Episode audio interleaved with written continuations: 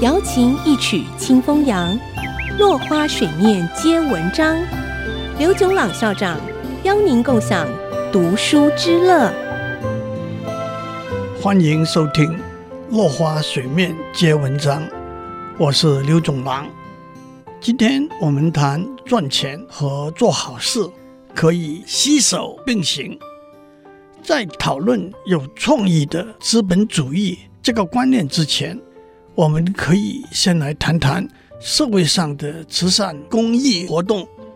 在共产主义的经济系统里头，或是在《礼记·礼运大同篇》描写的大同世界里头，经济的阶级是不存在的。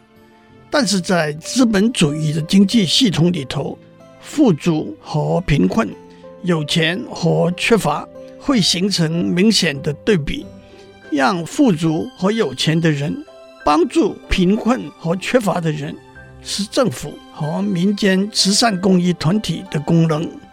对政府而言，这是责任；同时，政府也有公权力，透过赋税等制度，把取自富人的资源用于纾困减贫。不过，资本主义的经济制度里，政府对社会福利的功能往往是设计在最低限度上，并由民间慈善公益团体担任起辅助的角色，补救政府做的不足之处。他们可以有很多不同的目标和较大的空间，同时也会比较有效率。但是资源主要来自个人和企业的捐献。和政府的补助，撇开政府所扮演的角色不谈，我们可以说，在资本主义经济系统里头，企业和慈善公益团体扮演两个不同的角色。企业的目标是赚钱，to do well；慈善公益团体的目标是做好事，to do good。他们可不可能同时扮演这两个角色？又赚钱又做好事呢？其实这不是一个崭新的观念。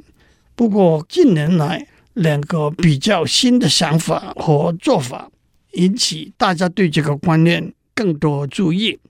第一个就是前面所提过的有创意的资本主义。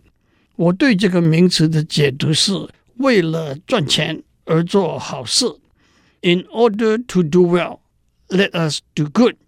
有创意的资本主义没有忘记或者低贬资本主义盈利的目标，不过充分的创意可以让企业靠着做好事赚钱。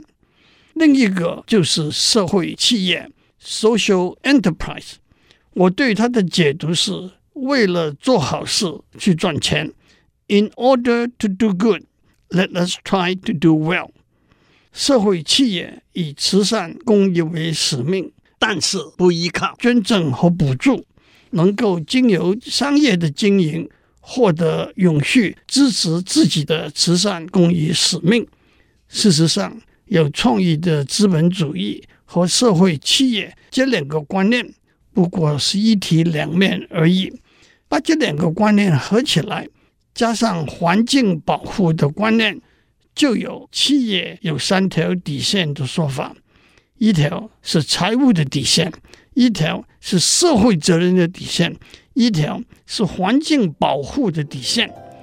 二十一世纪的企业应该在这三条底线都得到很高的评分，这是三条相辅相成的底线，足够的创意可以带来三赢的局面。下次我们讲。有创意的资本主义的例子。落花水面皆文章，联发科技真诚献上好礼，给每一颗跃动的智慧心灵。